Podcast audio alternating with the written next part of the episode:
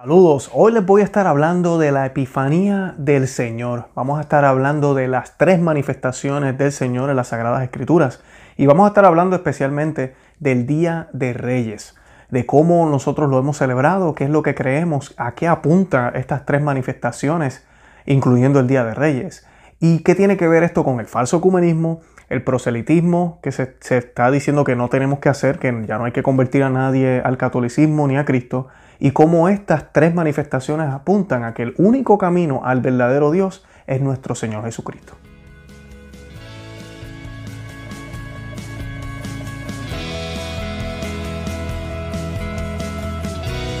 Bienvenidos a Conoce, Ama y de tu Fe. Este es el programa donde compartimos el Evangelio y profundizamos en las bellezas y riquezas de nuestra fe católica. Les habla su amigo y hermano Luis Román y quisiera recordarles que no podemos amar lo que no conocemos y que solo vivimos lo que amamos. Hoy vamos a estar hablando de las tres manifestaciones del Señor, los tres misterios que se pueden ver en la Epifanía del Señor. Y vamos a estar hablando, por supuesto, del Día de Reyes, que es lo que vamos a estar celebrando este fin de semana. En muchos lugares en el mundo se va a estar celebrando el domingo, la misa de la Epifanía, el domingo, y en otros, pues el lunes, que de por sí es el 6 de enero, es la fiesta que se celebra la Epifanía del Señor. Hoy vamos a estar hablando de las tres manifestaciones. Yo me voy a enfocar un poco también en los tres Reyes Magos, o en los Reyes Magos, ¿verdad? Porque pues sabemos que no eran solo tres.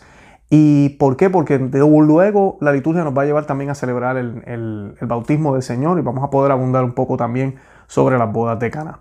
Bueno, antes de comenzar el tema, yo quisiera que nos, nos pusiéramos en actitud de oración y que comenzáramos este episodio de hoy con un salve a nuestra Reina Madre. En el nombre del Padre, del Hijo y del Espíritu Santo. Amén. Dios te salve, Reina y Madre, Madre de misericordia, vida, dulzura y esperanza nuestra. Dios te salve. A ti clamamos los desterrados hijos de Eva. A ti suspiramos, gimiendo y llorando en este valle de lágrimas.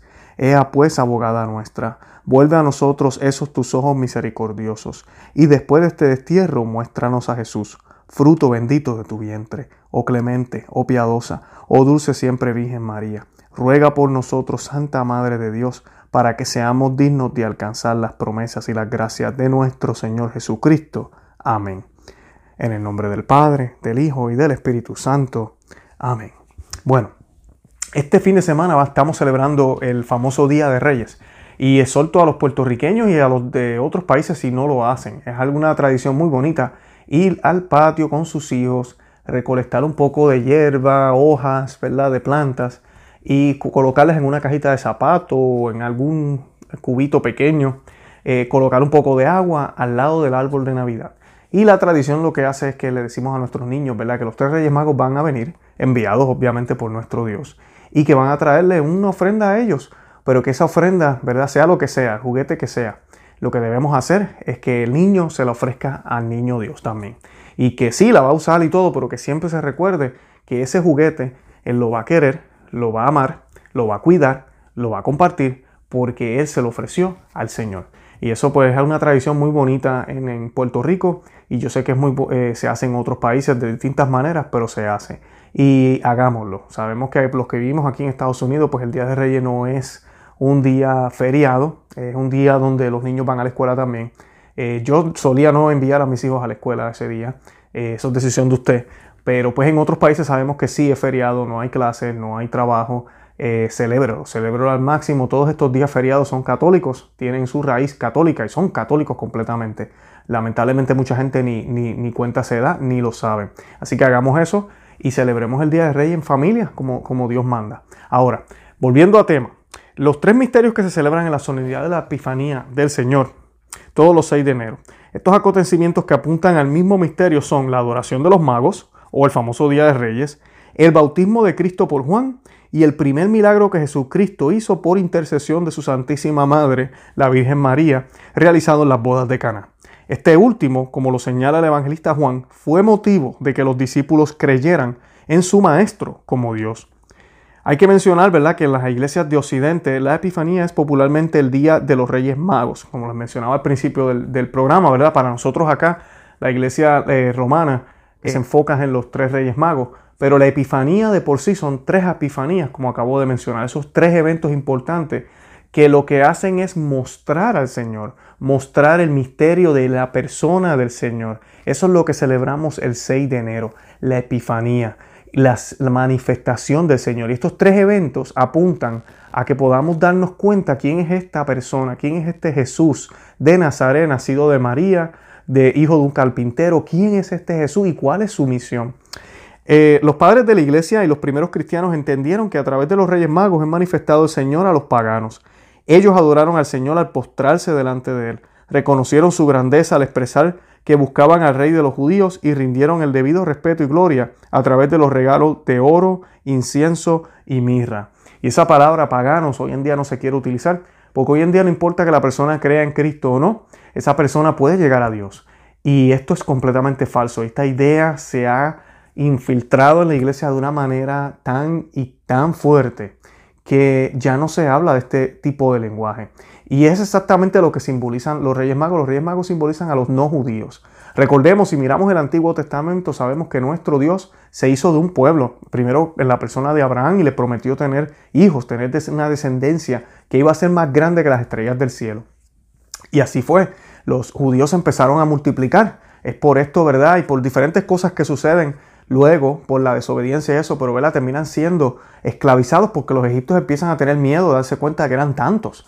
Y, así, ¿verdad? Continúa toda la historia de los judíos. Pero el plan de, Dios con los judíos era que los judíos fueran un pueblo ejemplar, un pueblo sacerdotal, un pueblo que manifestaba la existencia de un Dios verdadero, la gloria de Dios. Es lo que sucede en Egipto con las con todo lo que sucedió para que ellos pudieran ser liberados. Y es lo que sucede luego durante toda la historia de los judíos. El momento culme, yo diría, o precioso de parte de la historia de ellos, es verdad ese reinado de, de rey David. Luego el rey Salomón, con toda su gloria, con todo lo que tenía, su sabiduría, donde todos los reinos del mundo iban a donde Salomón a buscar el consejo de él. Sabemos que ninguno terminó bien, todos hicieron sus cosas, todos cayeron en el pecado, Salomón pues cayó hablando de paganos en el paganismo, y se podría decir que apostató, mezcló su fe judía con otras prácticas, eh, y por ende eso trajo maldición al pueblo judío, y así pues siguieron las generaciones, y pues ya sabemos el resto, ¿verdad?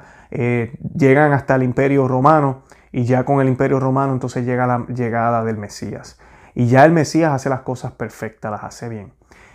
Este Mesías, este, este niño, y los reyes magos sin que este niño hubiese dicho una sola palabra, sin que este niño hubiese hablado nada, sin que este niño hubiese hecho algún milagro, creyeron. Ellos sabían que este niño era el Mesías, el Hijo de Dios, el enviado. Ellos conocían las profecías y llegaron hasta ahí. Se dejaron llevar por todas las señales que vieron, incluyendo una misteriosa estrella, que hoy en día se le trata de dar muchas explicaciones, como les mencionaba en el video, en uno de los videos que hicimos anteriormente, esa estrella es la estrella que nuestro Dios quiso colocar ese día para que fuera guía para todos los reyes magos, los, pastores. No, era, no fue un cometa que pasó de coincidencia ese mismo día como nos quieren printar ahora y la Biblia ahora utilizó todas esas eh, coincidencias para poder explicar una historia. No, no fue así, fue algo milagroso.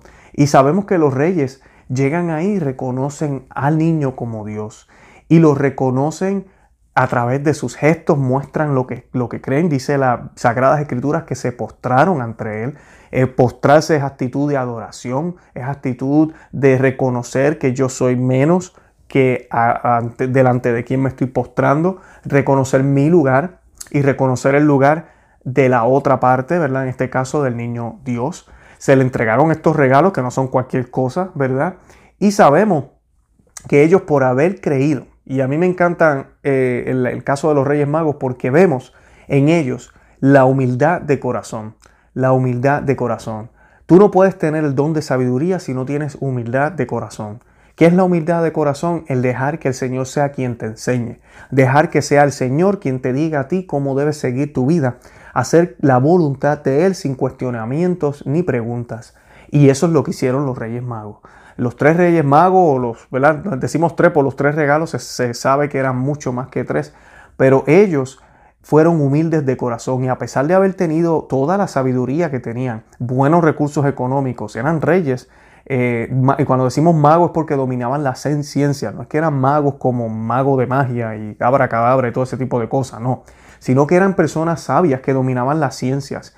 Y ellos tenían la humildad de aceptar que había algo sobrenatural, que hay a un Dios que es más grande que cualquier cosa que nosotros podamos creer que es grande aquí en la tierra. Y ese Dios que es más grande que todo, y ese Dios que es el comienzo, que es el final también, ese Dios que creó todo, ese Dios que es el todopoderoso, el que no necesita nada, ahora es un niño, ¿ok? Ahora es un niño al cuidado de una virgen, al cuidado de un carpintero, en un pesebre rodeado de animales. Y eso no fue obstáculo para ellos para poder ver, ¿ok? Con los ojos del corazón lo que realmente estaban viendo con los ojos humanos. Y eso lo manifiestan con su exterior. Fue tanto así que ellos estuvieron dispuestos a reconocer a Dios que luego se les aparece un ángel y les deja saber que no vayan de vuelta a Herodes. Porque Herodes, ¿verdad? Como sabemos, esto es todo una batalla. Y les invito a que vean el otro video que grabamos, la gran batalla. Fue el video que grabamos para, para la época de Navidad, para el día de Navidad. Se los voy a estar dejando el enlace aquí si no lo han visto. Pero yo hablo un poco de esto, de cómo la Biblia nos coloca el el, todo lo que sucede, ¿verdad? El escenario de una manera en términos de guerra. Nos dejan saber quién era el que gobernaba, qué era lo que estaba pasando. Y en el caso de Herodes sabemos que Herodes se entera de toda esta profecía y manda a llamar a los reyes y les hace preguntas y les dice, encuentren a ese niño y déjenme saber dónde lo tienen para irlo a adorar. Todos sabemos que esa no era la intención. ¿Y cómo lo sabemos? Porque luego, más tarde, cuando él se da cuenta que los reyes no regresan, fueron enviados por otro camino, el rey Herodes se molesta y ¿qué hace? Manda a matar a todos los niños menores de dos años, ¿verdad? Los santos inocentes. O sea que esto es una guerra. Usualmente a veces pintamos el nacimiento de nuestro Señor y esta manifestación, que es la primera de las tres, como un cuento de hadas, pero no lo es. Es algo que fue y que es el, el punto de partida de la guerra en contra del pecado es el punto de partida de la guerra en contra de la muerte. Es el comienzo de nuestra liberación. Es el comienzo de nuestra salvación. Es el comienzo donde la luz comienza a esparcirse en medio de las tinieblas. Y a la tiniebla eso no le gusta, a la tiniebla eso le molesta. Porque aquel que está manchado, aquel que está sucio, cuando ve su suciedad hasta se detesta el mismo. Y eso es lo que hace la luz. En cambio, el que vive en la gracia de Dios cuando la luz le da, se alegra, porque sabe que, puede mostrar las obras que no son de Él, sino las obras de Dios. Así que debemos tener eso siempre presente. Cuando estemos en la luz del Señor vamos a poder ver muchas cosas buenas y también vamos a ver manchas. Es por esto que San Pedro, cuando se encuentra con Jesucristo por primera vez, lo primero que dice es, aléjate de mí, que yo soy un pecador. Es lo que decía Santo Tomás de Aquino cuando se postraba ante el Señor en el tabernáculo. Es lo que decían muchísimos santos levitando y decían, yo soy un pecador, yo soy un pecador. Y todo el mundo que veía esto decía, pero si estos hombres viven una vida de santidad grandísima, otro nivel, y tú me estás diciendo que tú te consideras pecador, claro, porque cuando tú estás de frente a la luz, no hay cosa que se pueda ocultar. Y hasta el mal pensamiento que a veces uno tiene, algún mal deseo, alguna mala intención, algún enojo así, por mínimo que sea, se ve, se ve. Y esa es la vida del santo. Por eso es que el santo siempre se proclama pecador, porque está de frente a la luz de Cristo. Y es lo que le pasó a estos reyes. Y el Señor le envía un mensaje y los envía por otro lado. Me gusta siempre mencionar que así es nuestra vida de conversión. Nos encontramos con el Señor, ¿verdad? Y si fue una conversión genuina, si encontramos al Señor y le hicimos caso a lo que dijo y nos dimos cuenta de que ese es Dios, que tal vez no era lo que yo esperaba, que tal vez no era lo que me habían dicho, que tal vez no era lo que yo pensaba yo no voy a volver por el mismo camino, yo voy a regresar por otro, yo voy a hacer las cosas diferentes, yo no voy a seguir caminando por los mismos eh, lares, como decimos, por los mismos campos, por los mismos eh, bosques, por el mismo lugar, jamás. Porque ahora yo soy un hombre cambiado. He descubierto un nuevo camino y ese camino se llama Jesucristo. Esta vivencia que tienen los tres reyes magos, estamos tú y yo invitados a invitar a otros a tenerla. Desde Roma se nos dice que no tenemos que hacer proselitismo, que no tenemos que convertir a nadie prácticamente, lo cual va en contrario del Evangelio. Nos dicen evangelicen, pero no conviertan a nadie, lo cual tampoco tiene sentido, porque el Evangelio dice, y dice nuestro Señor ya cuando se va, que vayamos hasta los rincones del mundo y hagamos a todos sus discípulos. Él no dijo Hagan el amor, hagan la paz, que todos se lleven bien, que todo el mundo esté contento y amén. No, él dijo, vayan y hagan a todos mis discípulos, porque esto es una batalla, una batalla por el reino, por el reino de todas las almas, por el reino de aquí abajo en la tierra, que también está allá en el cielo. Y este reino aquí en la tierra tiene que ser y va a ser definitivo al final de los tiempos ordenado en, en el modelo de Cristo. Pero la iglesia tiene el deber, y lo ha estado haciendo por dos mil años, de manifestar y de seguir ese reino, porque Cristo reina. Han escuchado que se dice mucho, Cristo reina, Cristo reina y reina ahorita, Él reina ahora. Él no va a reinar luego, Él reina ahora aquí en la tierra y allá en el cielo. Y nosotros debemos vivir como súbditos de Él. Y nuestro reino ha dado una orden y es buscar, buscar otras almas, dejarles saber lo que se están perdiendo, siempre con amor, siempre con delicadeza, siempre de una manera única y en momentos adecuados. Hay que ser prudente. Yo no lo voy a hablar de la misma forma que le puedo hablar a un familiar, no lo voy a hablar a un desconocido, pero sí, si me preguntan directamente y me dicen, oiga, ¿en qué usted cree? ¿Realmente hay una verdad? Sí, hay una verdad, un camino y, una vida. Y se llama Jesucristo, Jesús, el Señor. Sin ningún miedo lo digo. Y entonces comenzamos, si conocemos nuestra fe, si amamos nuestra fe y la estamos viviendo, el Señor nos va a dar palabras para poder convencer a esa persona. Y no es cuestión de ganar, no es cuestión de, que, uff, ahora nuestra, eh, le gané a esta persona y ahora es católico. No, no se trata de eso. Se trata de la salvación de esa alma y de mi salvación también. Porque mi trabajo, no hay amor más grande que el entregar la vida por el otro. Y cuando yo evangelizo, yo estoy entregando mi vida por el otro. Yo estoy dando de mi tiempo que lo puedo usar para otras cosas, para ese hermano. Yo estoy entregando mi vida a Cristo para que se manifieste Él en mis palabras, en mis obras, para que esa persona llegue a las manos del Señor, al corazón del Señor. No hay caridad más grande que de hablarle a otra persona de Jesucristo. Y sí, tenemos que alimentar al pobre. Y sí, tenemos que vestir al desnudo y visitar al enfermo y visitar al que está preso. Claro que sí, definitivamente son obras de caridad, obras de piedad que tenemos que hacer siempre. El católico está llamado a hacer eso, pero sin dejar afuera la evangelización. Yo no puedo hacer todas esas cosas sin predicar a, Cristo. Entonces no tiene sentido, porque allá afuera hay muchísimas personas de diferentes denominaciones, y no denominaciones, de diferentes religiones, que ni siquiera creen en Cristo, que hacen eso, que hacen eso. Así que si queremos que tenga mérito, debemos hacerlo para el reino de Dios, para el reino de los cielos, sin miedo y con toda la valentía que el Señor nos puede dar. El segundo misterio es relacionado con Juan el Bautista. Este señaló a todos que Jesús es el Cordero de Dios que quita el pecado del mundo. Luego, a través del bautismo de nuestro Señor, el pueblo pudo ver quién era verdaderamente Jesús. Una verdadera y gran manifestación de la Santísima Trinidad tuvo lugar en el momento del bautismo del Señor, hecho por Juan el Bautista. Y este momento fue completamente, bueno, como todos los momentos que Jesucristo vivió, hizo y habló y todo lo que él hizo, nada fue en vano, todo fue previsto, todo fue eh, planeado de esa manera. Y Juan el Bautista cuando hace el bautismo de nuestro Señor, que mucha gente se pregunta, pero ¿y por qué tenían que bautizar a, a Jesús si Jesús no tenía pecado?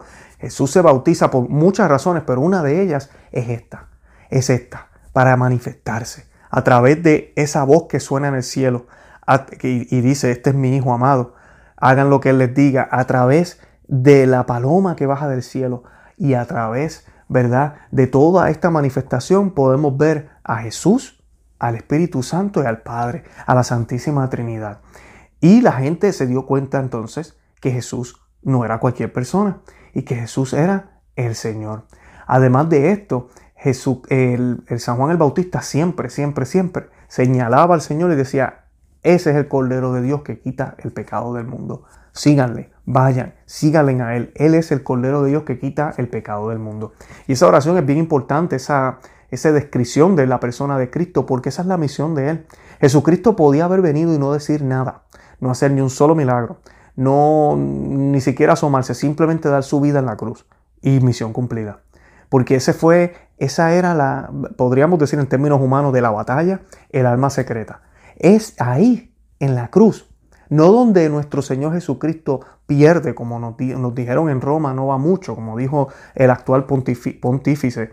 No, no él no perdió, esa no fue la gran derrota de Dios, al contrario, ahí en la cruz fue la gran victoria de nuestro Señor Jesucristo, porque Él siendo Dios se despojó de todo, Él siendo el Todopoderoso que podía aniquilar a todos ahí mismo rapidito, podía bajarse de la cruz y hacer el super milagro y que todos creyeran por obligación, se humilló. Dejó que lo mataran, dejó que lo abofetearan, dejó que lo maltrataran. No solo que lo mataran, sino una muerte de cruz, como nos dice San Pablo y nos dice San Pedro también en su carta. Es una muerte de cruz, una muerte humillante, dolorosa, una muerte que nos recuerda y nos muestra el amor de Dios. Pero no tan solo eso, sino que vence la muerte, porque su humanidad resucita luego, es elevada. Y con Él nos elevamos todos los bautizados. Por eso es bien importante, volvemos otra vez al ecumenismo y al proselitismo, evangelizar. Solo los bautizados entrarán al reino de los cielos. Eso no es palabra mía, eso está en las Sagradas Escrituras. Jesucristo le dijo a Nicodemo, aquel que no nazca del agua no puede entrar al reino de los cielos. Y Nicodemo, ¿de qué estás hablando? ¿Cómo que voy a nacer de nuevo? Y todos nosotros sabemos a qué se refiere. Se refiere al bautismo. Yo tengo que nacer de nuevo, porque cuando tú y yo nacemos, somos enemigos del Señor, porque fuimos engendrados, fuimos generados o hechos fuera de la gracia de Dios. Y por ende, como cualquier eh, pueblo o país, nacimos sin la ciudadanía. Esa es la manera en que yo lo pongo siempre con el pecado original. Usted nació fuera del lugar, porque Adán y Eva fueron expulsados y todos nosotros nacimos fuera. Eso no tenemos la ciudadanía. No la tenemos. Es como si usted naciera en Colombia y se viene, o mejor dicho, vamos a decir, usted eh, nace, bueno, si nació en Colombia, se viene para Estados Unidos y tiene hijos acá. Pues sus hijos no tienen la ciudadanía colombiana, ¿verdad? La tiene que solicitar, pero no la tienen eh, de, de momento. Cuando usted se vira, usted tiene que hacer algo si va a volver a su país. O viceversa, si viene aquí a los Estados Unidos, exactamente lo mismo. Es exactamente lo que nos sucede a nosotros con el bautismo para poder ser miembro del cuerpo de Cristo, para poder pertenecer a la única iglesia que fundó nuestro Señor, esa iglesia universal, yo tengo que bautizarme. Ese es el primer sacramento. Tengo que bautizarme. O sea que, ¿cómo yo voy a dejar que el judío, el musulmán, el budista, el ateo, el gnóstico, el otro, aquel y allá, le voy a estar diciendo, no, mira, después que te portes bien, tranquilo que vas para el cielo? No, nuestro Señor ni siquiera dijo pórtense bien para vayan al cielo. Él dijo que teníamos que estar bautizados, que solo ¿verdad? El, que, el que naciera de nuevo podía entrar al reino de los cielos. Así que tengamos eso presente siempre cuando veamos a cualquiera que no está bautizado, inclusive católicos, que a veces se demoran en, en bautizar a sus hijos se demoran muchísimo. A veces ni le ven la importancia. Y cuidado que tenemos familiares que ni se han bautizado tenemos que decirles, tenemos que hablarle de esto. Esto no es mentira, esto es verdad. Y son gracias sobrenaturales y cosas sobrenaturales que esas almas necesitan. Y tú y yo tenemos la responsabilidad de dejarles saber. Y es exactamente lo que hizo Juan el Bautista. Ahí está el Cordero de Dios que quita el pecado del mundo. Síganle, síganle.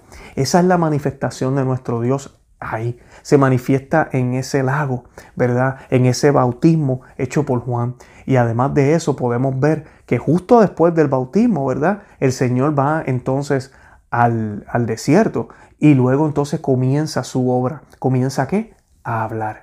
¿Comienza qué? A evangelizar. Comienza a decirle a otros, hey, arrepiéntanse, que el reino está cerca. Arrepiéntanse, que el reino está cerca. Arrepiéntanse, que el reino está cerca. Eso es todo lo que decía el Señor.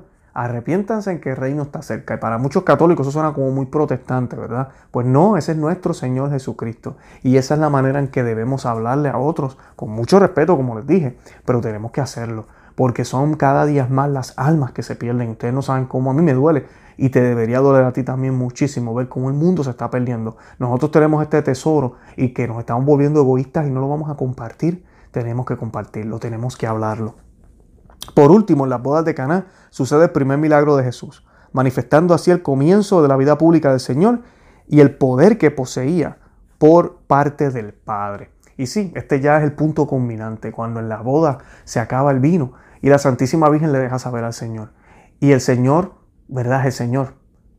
Ella le dice a ellos, hagan lo que Él les diga.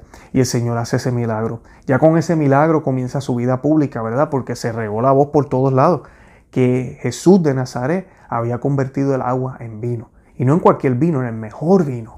¿ok? Un vino que nadie había probado. Eso es lo que sucede ese día y se manifiesta el Señor de esa forma. Se manifiesta su poder, se manifiesta también esa, esa relación que Él tiene con su mamá, con su madre, con la Santísima Virgen María, a quien Él le concede lo que sea. Al igual que Salomón le concedía a su madre que se sentaba a la derecha de Él, Asimismo Jesucristo también le concede a su madre lo que sea. Por eso es que siempre pedimos la intercesión de la Santísima Virgen ante el Señor, ante Jesucristo, que es el único mediador entre, entre nosotros y el Padre. Y ella nos ayuda, ella nos intercede por nosotros. Si tenemos fe en el Señor, ella nos va a ayudar. Y pues no debemos hacerlo siempre, debemos mantenernos cerca de ella para poder estar fuertes y firmes en la fe. Y eso es lo que vemos en estos tres eventos. En los tres acontecimientos se observa el misterio de la manifestación del Señor. La fiesta de la Epifanía nos recuerda que Jesús es Dios hecho hombre y que habitó entre nosotros. Cada evento es un misterio, porque en esencia es, es un misterio que Dios se haya hecho hombre. Para que Cristo se manifieste en nuestras vidas, nosotros debemos permitirle que se acerque a nuestra vida. No olvidemos que el Señor es quien baja. No somos nosotros los que subimos. Esto es lo bonito del cristianismo. Nosotros los cristianos no creemos, como creen en otras eh, eh, religiones, que yo tengo que hacer estos ejercicios, estas respiraciones, estas meditaciones, conseguir yo no sé qué estado elevado para poder subir y alcanzar yo no sé qué nivel, para poder llegar hasta, hasta ese ente o hacia fuerza o lo que sea. En el caso de nosotros, nosotros predicamos un Dios que se hizo hombre, un Dios que se acerca a ti, que quiere estar contigo, que toca la puerta y que está dispuesto a cenar contigo esta noche. Eso es lo que nosotros predicamos. Y eso es lo que debemos dejarle saber a los hermanos allá afuera. Que mira, Jesucristo, el único camino y verdad y vida, no es como esos dioses que están hablando allá afuera. No es como esas religiones que están hablando allá afuera, donde ninguna presenta a Dios verdadero como es. Porque tiene todo el sentido del mundo. Si Dios no quisiera que salvar su, su, salvación, su humanidad, y cuando digo humanidad me refiero a la humanidad a nosotros, si Él no quisiera salvar a su creación, pues mira, es bien sencillo, Él podía haberlo hecho de otra forma. Él primero podía haberlo destruido. Y si Él lo quiere salvar, y simplemente eso, salvarla, pues mira, empieza de nuevo y ya, y la salvaste. Pero no, ¿qué mejor manera de salvarla que ir hacia ellos? Esa es la manera común de salvar a alguien. Usted ve a una persona ahogándose, ¿qué usted hace? Usted no le dice, siga para acá, véngase para acá, acérquese. Cuando usted llegue acá a este nivel, a la orilla, esto se va a estar salvado. No, no tiene lógica, ¿verdad? Eso es lo que nos presentan en otras religiones. En cambio, el cristianismo, por eso es que somos tantos, es que hace sentido. Es Dios quien extiende la mano y se acerca a ti. Es Dios que estuvo contigo todo el tiempo. Como vemos con los discípulos de Maús, todo el tiempo Él estuvo al lado pero no lo reconocimos todo el tiempo. Que ojalá en esta fiesta de la Epifanía lo reconozcamos, porque estas tres manifestaciones que acabo de decir aquí, enfocándome un poco más en los reyes, en los tres reyes magos, de que son manifestaciones de Él y que Él está ahí al lado nuestro, que lo veamos, que no perdamos las señales, que veamos que cuando alguien nos diga alguna palabra, algún video, cuando escuchamos algo en la radio, alguna canción en la Santa Misa, eh, en alguna cosa que nos sucedió cuando estamos en oración, que realmente podamos reconocerlo y que hagamos como hicieron los Reyes Magos, que podamos realmente rendirle la verdadera adoración que Él se merece de corazón y de afuera, de adentro y de afuera, con todo mi ser, con mi corazón, con mi mente, con mi alma, con mi espíritu, con mis ojos, con mi boca, con mi oído, con todo lo que yo haga, vea, explique, hable, cante, lea, inclusive hasta cuando estoy durmiendo, que mi alma siempre reconozca y alabe al Señor. De verdad que les deseo un feliz día de Reyes, un feliz día de la Epifanía. No tengamos miedo en predicar y hablar la sana doctrina a otros, aunque desde Roma o en otros lugares lamentablemente se está predicando toda esta cosa de que una sola religión, la fraternidad del hombre. No, eso no es lo que Cristo nos dijo y, no lo que nos han dicho los, los papas anteriores. Así que tengamos eso en cuenta. Eh, la iglesia es una y la iglesia siempre ha predicado esto, ha predicado que debemos salir y traer más personas al rebaño, con mucho amor y con mucha prudencia. Los invito a que visiten nuestro blog conoceamivivetufe.com, que se suscriban aquí al canal. También nos pueden buscar en cualquiera de los formatos de podcast y estamos también en todos los medios sociales, Facebook, Instagram y Twitter. Los amo en el amor de Cristo. Una vez más, feliz día de Reyes, feliz día de la Epifanía y Santa María, ora pro nobis.